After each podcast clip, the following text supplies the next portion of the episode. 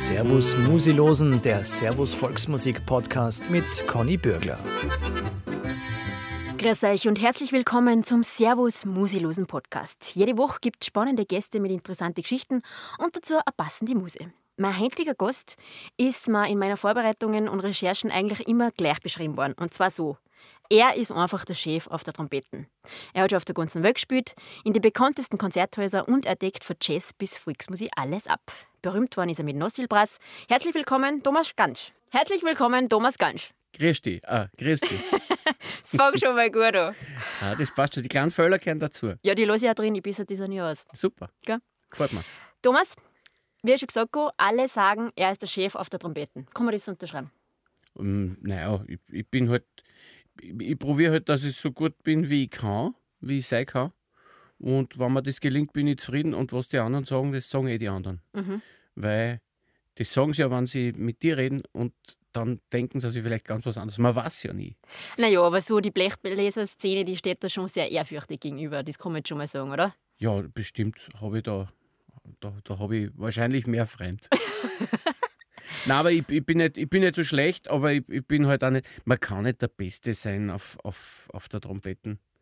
Es kann eigentlich nur. Nein, es stimmt nicht. Der Wynton Marsalis ist der Beste. das ist der Ober-Ober-Vorbild-Hero, gell? Nein, ähm, es, es, es sind alles Vorbilder. Es ist, man sucht sich die Vorbilder. Es ist in allem, was, was mir gefällt oder was mir, was mich beeindruckt, sehe ich natürlich ein Vorbild drinnen. Aber die Trompete an sich ist halt eine richtige Sau. Das ist richtig schwer. Man muss ständig arbeiten und es ist oft ein Krampf.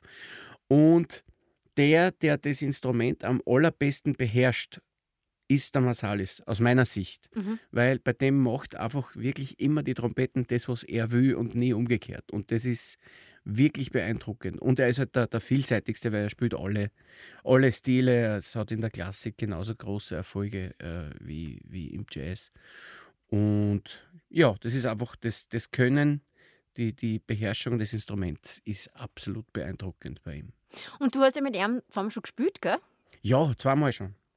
Wie war das, wie hast du den Anruf oder die Anfrage gekriegt hast, er will mit dir spielen? Äh, naja, ich habe hab keine Anfrage gekriegt, sondern ich habe drei Tage frei gehabt und äh, habe geübt daheim und habe so Sachen gemacht, die ich normalerweise nie mache. Ich habe dann den ganzen Tag auf einen anderen Mundstickel geübt und dann habe ich Posaun geübt und, und dann habe ich gedacht, ah, der Masalis ist im Konzerthaus, ich schaue jetzt dann hin und vielleicht, weil ich habe ihn noch nie kennengelernt, vielleicht kann ich ihn kennenlernen, vielleicht kann ich ein Foto mit ihm machen. Das war irgendwie der, der Plan.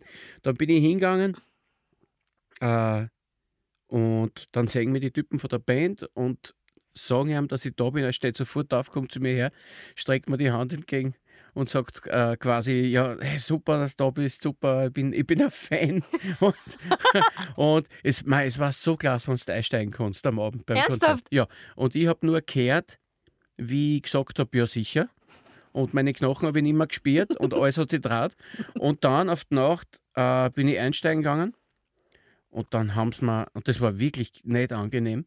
Erstens einmal war ich so hinnig von dem, von dem anderen Instrument spielen, dass ich wirklich einen schlechten Tag gehabt habe und ich habe auch nichts mehr ausgebracht. Und jetzt, und dann haben sie noch was aufgelegt, das habe ich nicht kennt. Und dann haben sie mich alle ausgecheckt und ich habe gespielt und es ist wirklich keine Glanzleistung gewesen und ich habe geschwitzt wie ein Schwein. Es war furchtbar. Aber ich habe ich hab gewusst, ich muss das machen. Das ist meine Chance, dass ich mit einem spiele. Äh, aber ich habe halt nur ein Solo gespielt mit der Big Band und, und dann sind wir halt nur was trinken gegangen und das war so ein bisschen ein zweischneidiges Schwert. Ich war natürlich unheimlich stolz, dass das überhaupt passiert ist. Andererseits war ich schwer enttäuscht, weil es war echt eine Niederlage. Mhm. Und dann habe ich gesagt, okay, ich muss jetzt gehen. Und dann hat er gesagt, ah, why don't you come back tomorrow? We play something you know. Like Stardust. Und da habe ich sofort gesagt, ja, weil Stardust ist mein Lieblingslied, das okay. kann ich auf und spielen, immer, da wächst mir auf. In, um drei in der Früh spiele ich das. Und am nächsten Abend, das war ein anderes Programm, was gespielt haben, das war auch viel, viel spannender wie das am Vorabend. Und er hat viel mehr gespielt. Am ersten Abend hat er kaum gespielt. Und äh, nach dem Konzert nimmt er mich mit auf die Bühne und dann haben wir zu viert Stardust gespielt ah, als cool. Zugabe. Also zu fünft eigentlich mit. Rhythmusgruppe, er und ich. Und ich habe allein die Intro gespielt und dann habe ich mit ihm hin und her Solo gespielt. Und es war so schön. Das war alles, was ich mir immer gewünscht habe. Ja. Also es war echt miteinander musizieren und ich habe gespielt und er hat grunzt daneben. Mm, yeah, mm, mm. Und dann hat er gespielt und hat mich auch gespielt und ist die Sonne aufgegangen und es war ein richtiger super, super äh, Erlebnis für mich. Und es sind auch die Leute, die da waren, die sind teilweise haben gerät. Das war richtig eine, Sternstunde äh, in meinem Leben damals. Ah, sehr schön. Und heuer hat er mich wieder eingeladen und heuer haben sie mich richtig fett gefeatured. Ich habe mhm. vier oder fünf Lieder gespielt als Solist und auch mit ihm. Und das war, das war äh, voll super. Aber dieser, dieses extreme äh, Auf- und Ab-Erlebnis oder Ab und Auf eigentlich mhm. vom ersten Mal, das werde ich nie vergessen, weil das war schon sehr speziell. Und auch dieses Gefühl, wenn man, wenn man sie gar nicht mehr gespielt vor lauter Angst und man sagt aber, man muss aber, man muss das jetzt machen, das ist die einzige Chance. Und dann geht man durch diesen Tunnel, äh, weil man rundherum nimmt man nur mehr so Getöse wahr. Und das war schon ein extremes und tolles Erlebnis, was ich, was ich immer äh, äh, ganz nah bei mir haben werde. Ja, also man merkt es da so beim Erzählen noch, wie sehr die das berührt noch immer. Ja, das, das, das war schon was Spezielles. Das durchaus, ja. durchaus. Äh, Thomas, vielleicht fangen wir jetzt trotzdem ein bisschen von vorne an. Mhm. Bevor wir gleich in die wichtigsten Momente einsteigen mit Notzielpreis. Hat ja alles angefangen, ne? Seit 20 oder fast 30 Jahren schon auf dem Weg seid ihr, gell? Äh, ja, äh, wir sind, Notzielpreis gibt es äh, seit 92, Herbst 92 hat er sich formiert mhm. und der offizielle Geburtstag ist, glaube ich, der 23. Jänner 93. Mhm. Das war der Tag, wo in Wien das Lichtermeer war gegen das äh, Volksbegehren vom, das Anti-Ausländer-Volksbegehren vom Haider damals. Und da waren überall so kleine Spülereien und das war das erste Mal, dass man uns vom Notziel weg wohin engagiert hat und da hat man uns zum ersten Mal nach einem Namen gefragt. Und da ist der Name zum ersten Mal urkundlich erwähnt worden. Urkundlich so. also erwähnt. Der, das ist der Geburtstag, 23. Jänner 93. Ja. Nach 30 Jahren noch immer das gleiche Feier, nach 20, 25 Jahren? Äh, das, das Feier ist nie ganz ausgegangen, aber es hat verschiedene, äh, äh, also hat verschiedene Höhen und Tiefen schon erlebt auch. Und jetzt durch diese, durch diese Zeit, die sogenannte Corona-Krisenzeit, mhm. äh, hat Notzielbrass eigentlich zum ersten Mal eine richtig fette Auszeit. Und das hat äh, gleich, äh, gleichmäßig äh, Vorteile als auch Nachteile. Also die, die, die Vorteile, die für mich persönlich überwiegen, sind, dass wir endlich einmal zur Ruhe kommen und auch gesehen haben, was brauchen wir denn wirklich und was wollen wir denn wirklich.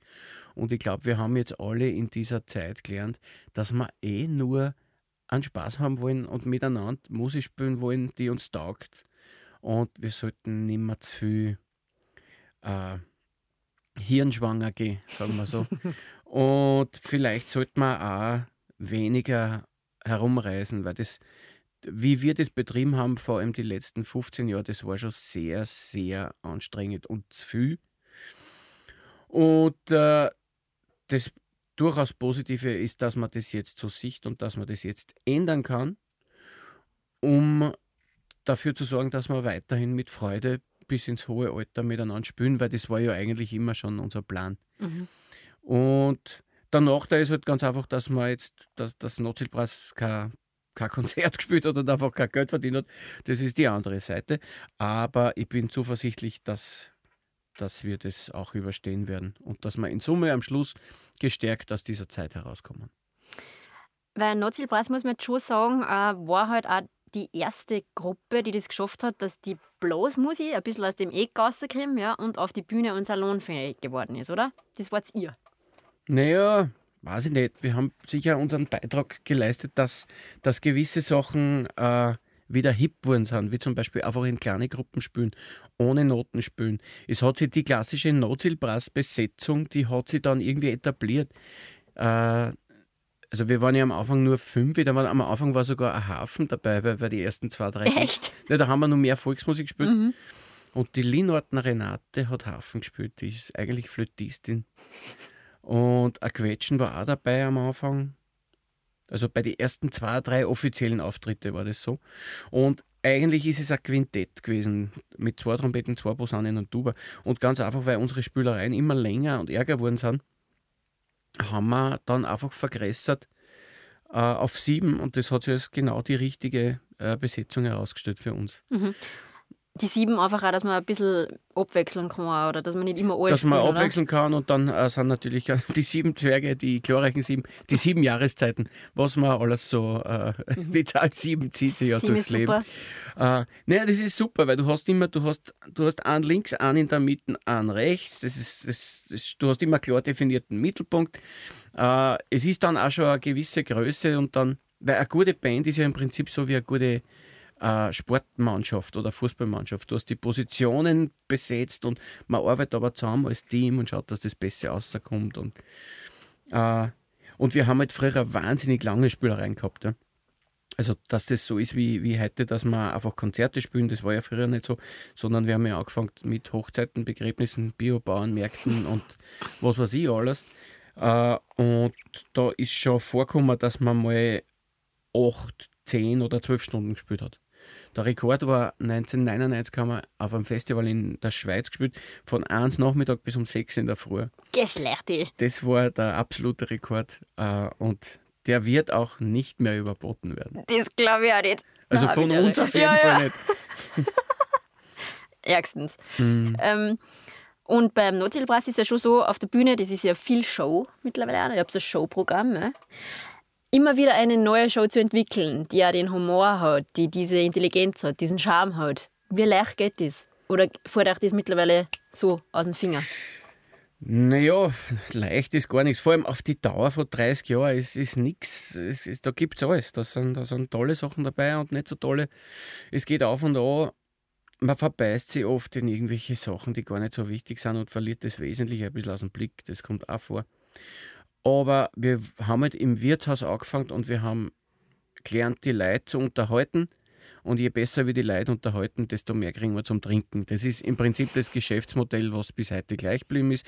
Und wir probieren halt auch heute nur, dass wir Shows machen, die äh, irgendwie uns taugen und dann dem Publikum auch taugen. Und jetzt sind wir aber blöderweise so ein bisschen in diesem äh, Problem des, des Kleinkunstmarktes eigentlich eingerutscht, dass man managementtechnisch, du musst immer zwei Jahre vorher schon wissen, wie das neue Programm dann heißt. Du brauchst am besten nur einen Pressetext und Fotos dazu. Und so kommt man immer in, einen gewissen, in eine gewisse Bringschuld eine, der man dann hinterherläuft. Und es gibt andere Gruppen, die haben, die spielen seit 40 Jahren dasselbe oder seit 50 Jahren dasselbe. Und das läuft da. Natürlich dann nicht so groß, wie es bei uns war, weil wir haben ja wirklich ununterbrochen gespielt. Äh, aber wir haben uns ein bisschen, wir sind ein bisschen in der anderen Falle, nämlich dass wir immer da, da uns gezwungen gesehen haben, dass wir jetzt die, das Radl neu erfinden. Und das geht halt auch nur bedingt. Wir sind halt sieben Blechbläser und wir singen und wir haben einen guten Schmäh, ja, aber irgendwann sind halt auch die Ideen so ein bisschen durch und dann haben wir uns oft ein bisschen verstiegen vielleicht, dass wir, dass wir mit Gewalt wollten. Und ich glaube, wenn wir uns einfach zusammensetzen und spielen oder Gaudi haben, dann geht es leichter. Als wenn wir jetzt probieren, das Radl wieder neu erfinden mit der nächsten Show. Sprich, ich, ich sehe es ein bisschen jetzt entspannt und sage, schauen wir mal, schauen wir mal, wie es wird. Weil wir haben ja gerade vor, der- vor Beginn der Krise ein neues Programm erarbeitet und dann ist es genau quasi vor der Premiere äh, hat, hat der Lockdown angefangen. Und jetzt hat sich ein bisschen ausgestellt, dass wir eh alle nicht so glücklich waren mit dem, was wir da gemacht haben. Und ich glaube, dass wir das, wir haben jetzt da, wir haben uns jetzt schon mal zusammengesetzt, haben gesagt, das und das und das war leibend und das und das und das brauchen wir gar nicht. Und auf das freue ich mich jetzt, auf den Prozess. Mhm. Dass wir ein bisschen zum Wesentlichen zurückfinden. Das klingt ja schon mal sehr schön, oder? Wenn man sagt, man kann wieder ein bisschen zurückschrauben. Ja, wir haben eh beim, im Vorgespräch schon, haben wir ja schon Haben wir geredet gesprochen. gehabt, ja? Wir haben schon geredet gehabt. Und da, hab, da haben wir auch gesagt, ich darf, nicht, ich darf nicht Hochdeutsch reden, sondern ich muss im Dialekt reden. Das Genau. habe ich extra Dialekt gelernt für die Conny. Die ja im Privaten nur Hochdeutsch spricht, das wissen die wenigsten. Natürlich, ja. Ja. Äh, äh, was, was war die Frage? Zurückschrauben. Ja, na, äh, für mich war jetzt so diese ganze, äh, darum habe ich gesagt, sogenannte Krise, für mich ist das alles eigentlich ein, Glücksfall, weil ich bin jetzt irgendwie 25 Jahre lang wie ein Esel mit der Karotten vor die Augen um dumm gerannt und immer in einem Radl drin und habe äh, glaubt, ich muss das und das niederreißen und das und das machen. Und jetzt habe ich einfach das Glück gehabt, dass einmal Stopp war Und diese Auszeit, die imaginäre Auszeit, auf die ich immer hingearbeitet hätte und die ich eh nie genommen hätte, die ist jetzt da gewesen. Und äh, mir hat das alles voll taugt. Ich weiß jetzt, wie meine Kinder hassen, mit Vornamen. und wir haben einfach viel Zeit, äh, Qualitätszeit, sagt man. Mhm. Im Englischen sagt es Quality Time. Da habe ich jetzt viel davon gehabt. Und das war eine wahnsinnig positive, schöne Erfahrung und die versuche ich jetzt mitzunehmen und mein Berufsleben äh, nicht mehr da reinrutschen zu lassen, wo es einmal war und einfach die Zeit zu genießen. Weil man lebt nur einmal, man soll gut essen, gut trinken, gut reisen, schöne Sachen spüren und schauen, dass man die Welt besser macht, weil die anderen werden es nicht tun. Man muss bei sich selber anfangen. Genau. Zum guten Essen und zum guten Trinken gehört eine gute Musik. Darum losen wir jetzt mal ein in ein bisschen Nozilbrass.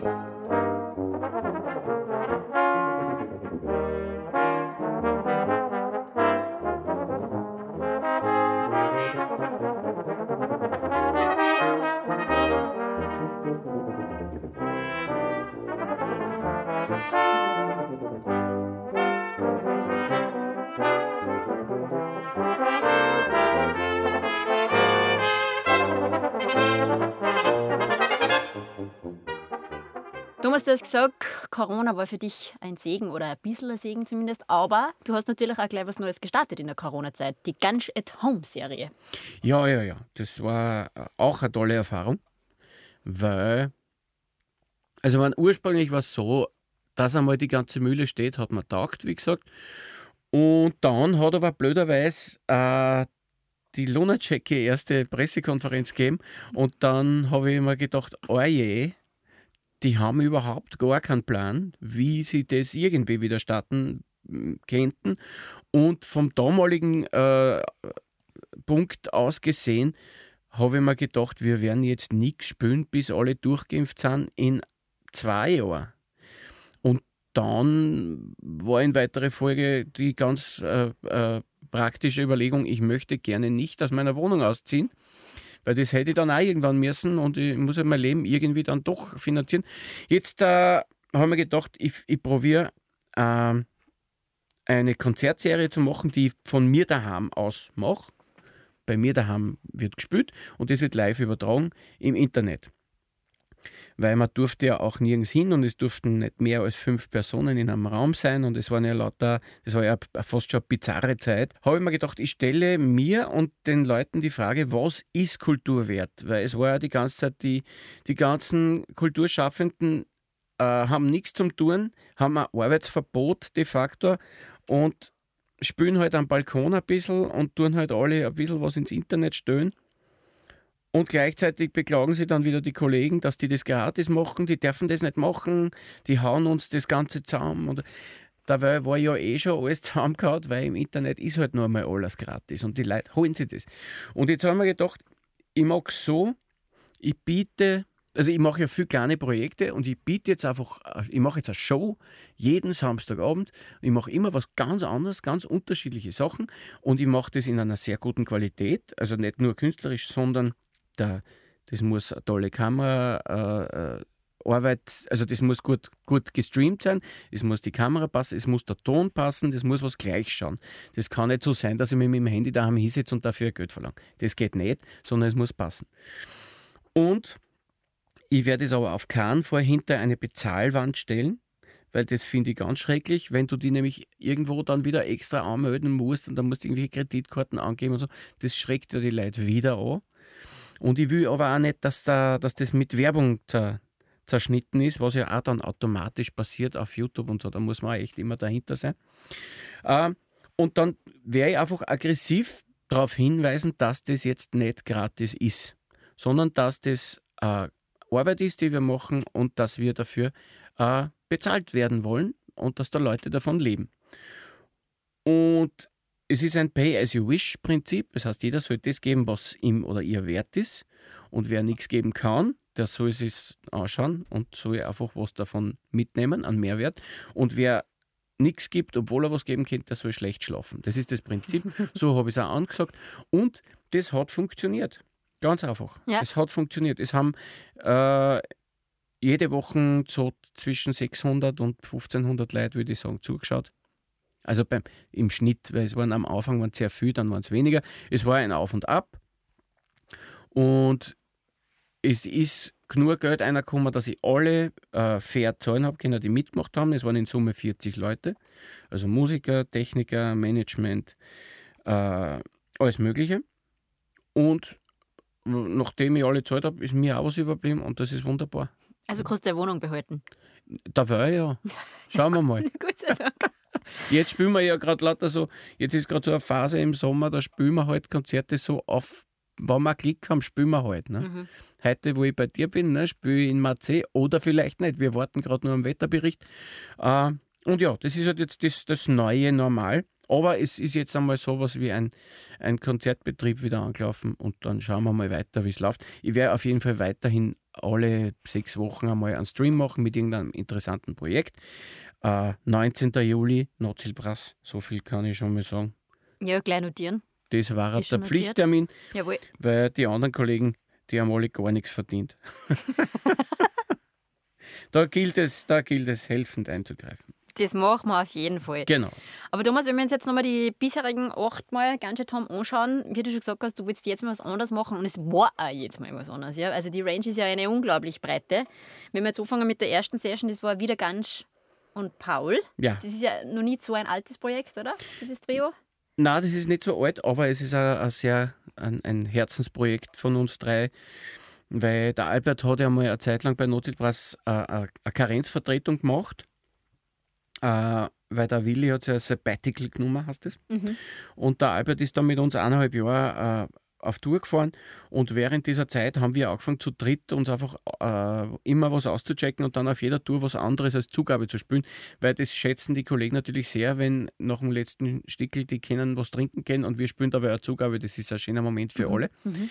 Und da haben uns wir halt jetzt mal was anderes auscheckt. Warum gerade ihr zwei? Also warum die zwei Kollegen wieder und Paul? Was Naja, verbindet euch drei? Naja, weil wir halt scharf drauf sind, miteinander zu spielen. Das ist wahnsinnig toll, mit den, mit den beiden zu musizieren. Das ist, das, das ist wirklich ein sehr, ein sehr hohes musikalisches Niveau, wo man sich einfach blind aufeinander einlassen kann. Man, kann, man vertraut total den Mitspielern und man, man findet immer aus, egal was passiert. Und man sucht die Herausforderung und das ist einfach, ist einfach super, macht total Spaß. Und so haben wir halt mit der Zeit nur Stickeln beieinander gehabt, dass wir gesagt haben, wir bleiben auf jeden Fall zusammen, auch wenn der Albert weggeht. Und, und dann haben wir das Repertoire, was wir dann so drauf gehabt haben, ergänzt damit mit Sachen, die wir geschrieben haben dafür und so weiter. Und so ist dann ein wirklich tolle, tolles Programm zusammengekommen, was wir übrigens auch aufgenommen haben, was, was es auf Doppelvinyl sogar gibt. Ah, Platte. Mein erste, das ist mein erste LP.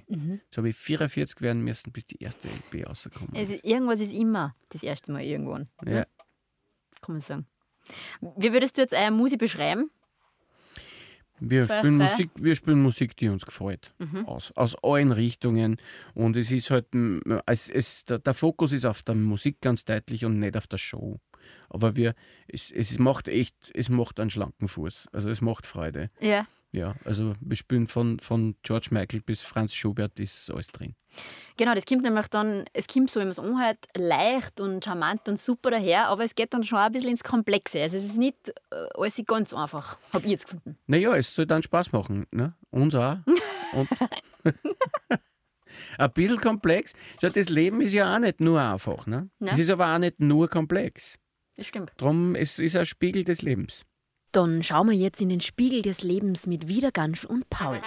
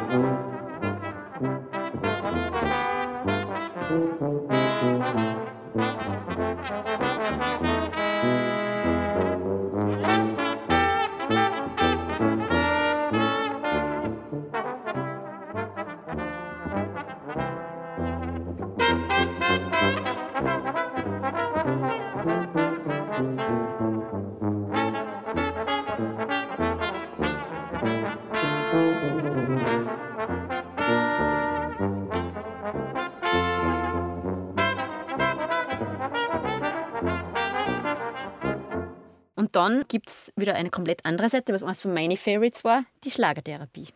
Ah ja, die, die Musik, die meine Mama immer beim Bügeln gehört hat. Genau. Auf der blau-gelben Welle damals in Niederösterreich. Mhm.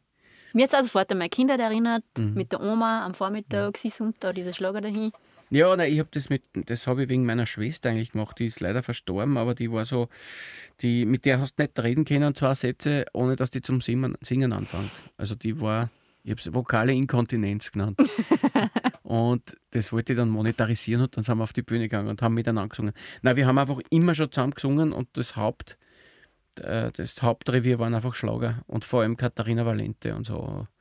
Die wirklich guten Schlager aus den 50er, 60er, 70er Jahren wo es noch nicht allzu einfältig und blöd war, wie das dann leider später immer wieder passiert ist, was sie leider hartnäckig bis heute halt. Mhm. Da gewisse Verblödung gibt es in jeder Musikrichtung leider.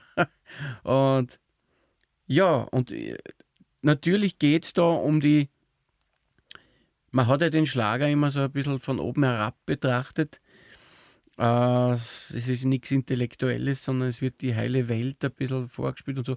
Aber ich finde, es ist überhaupt nichts Schlechtes, weil es geht ja in der Musik und im Leben, im Miteinander auskommen, immer um Kommunikation. Und mit einer schönen Melodie kann man, kann man durchaus auch was anregen, was vielleicht jemand so nicht was jemand so nicht eingefallen war. Also ich bin da gar nicht so ein Purist Mhm. Ich, ich finde das einfach, es ist ein irrsinnig tolles, schönes Repertoire und wir machen es ja auf unsere Art. Ja. Wir dann ja nicht einfach nur Sachen noch, noch, reden oder noch singen, sondern wir, wir geben da ja von uns wahnsinnig viel eine. Und die Gitti ist eben dann, dann gestorben, äh, tragischerweise. Und dann ist aber das große Glück gewesen, dass, dass der Wastel Fuchsberger zugesagt hat, dass er mit tut. Und der Wastel Fuchsberger ist der Sebastian Fuchsberger aus der Kowe, ist ein Gründungsmitglied, ein ganz entscheidendes von Nozil Brass, der leider 2004 aufgehört hat bei uns. Und mit Wastel, das war, es ist zwar meine Schwester gestorben, aber dafür ist quasi mein Bruder in die Band reingekommen und wir haben halt so sofort miteinander gesungen, wie wenn nie was anderes gewesen war. Und, und das ist halt auch, das macht auch große Freude. Mhm. Spielen wir übrigens auch in Leogang am Assitz. Wirklich? Ja, am 23. Dann stell sie bei mir daheim. Da kann ich vorbeikommen. Ja, eben. Kommst du auf. Da komme ich auf. Ich lade dich ein. Das machen wir. Ähm, ihr habt dann auch äh, einige Sachen drin, äh, die so chansonartig, ne? die französischen, was nicht französisch ist, sondern Deutsch mit französischem Akzent, was immer sehr sexy ist natürlich. Und ich finde immer diese Chansonsachen, die haben so eine ganz eigene Melodie, man kennt sofort außer und man fühlt sich sofort wohl. Mhm. Mit diesen französischen Sachen, finde ich. Okay. Und da habt ihr auch ein paar im Repertoire, gell? Die singst dann du mit französischem Akzent? Ja, ich äh, spreche mit französischem Akzent auf deine Wünsche. äh, ich kann sprechen Französisch, Französisch, auch mit Frau Bürgler. Sehr ja. schön. Ähm, diese alten Sachen liegt dir einfach am Herzen, dass die ja quasi in die Gegenwart wieder geholt werden, in Erinnerung holen? Naja, alles, alles Alte sollte man nicht in die Nein, Gegenwart aber holen. So aber äh, naja, es geht, mal, es geht um äh, um eine Qualität. Es gibt da durchaus einfach eine handwerkliche, eine musikalische und auch eine textliche Qualität oft bei, bei alten Sachen, weil früher waren auch nicht alle ganz deppert. Äh, ja, es gibt ja da das eine Meme ähm, im Internet, wo du zum Beispiel nebeneinander siehst du die, die, die, die, die, Lyrics von Bohemian Rhapsody und daneben von Baby, Baby, Baby von Justin Bieber und dann siehst du halt im direkten Vergleich, was da los ist. Ja? Also da gibt es einfach Qualitätsunterschiede. Und äh, ich glaube, äh, Sachen, die eine hohe Qualität haben, werden sie immer irgendwie halten und werden immer irgendwo wieder auftauchen. Und das liegt mir ganz einfach am Herzen, dass man, dass man nicht nur Blödsinn hört und nicht nur Blödsinn spielt. Und dass es eben um mehr geht als um, äh, um mehr Umsatz. Das ist das, was mich oft ein bisschen stört, dass der einzige der einzige Weg, den es scheinbar gibt, ist die Vergrößerung, ist das Wachstum. Und das ist immer Blödsinn. Das ist einfach, das muss nicht sein. Man braucht so viel, wie man eben braucht und dann ist es besser, wenn es vielleicht weniger ist und das aber eine gute Qualität hat. Das kann man eher auf alles umlegen und in der Musik ist es eben auch so. In der Musik ist auch so und zum Wohlfühlen hören wir jetzt eine in die Schlagertherapie.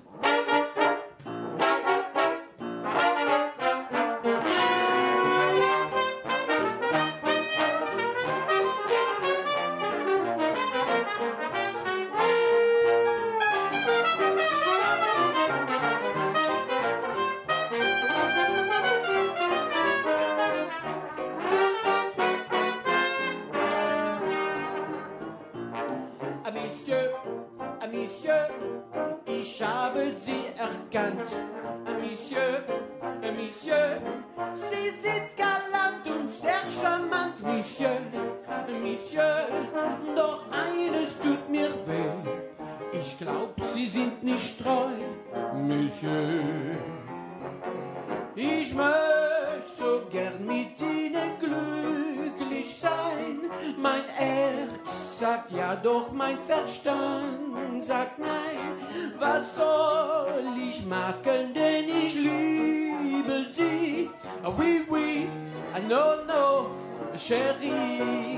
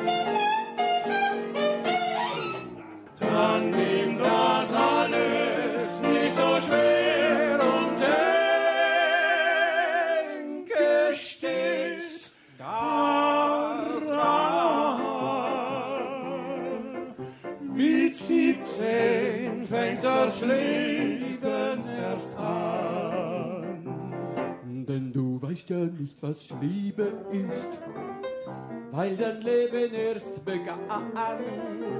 Später sieht das alles anders aus. Liebst du erst einen Mann,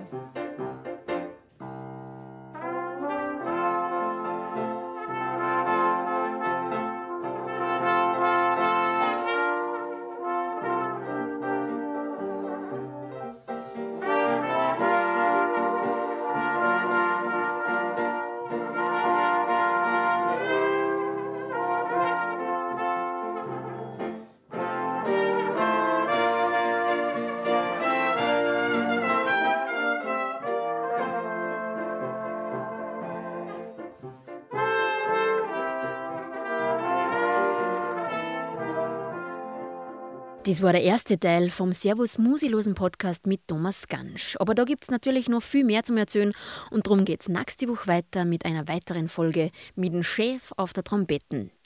Bis dahin sage ich danke fürs Zuhören beim Servus Musilosen.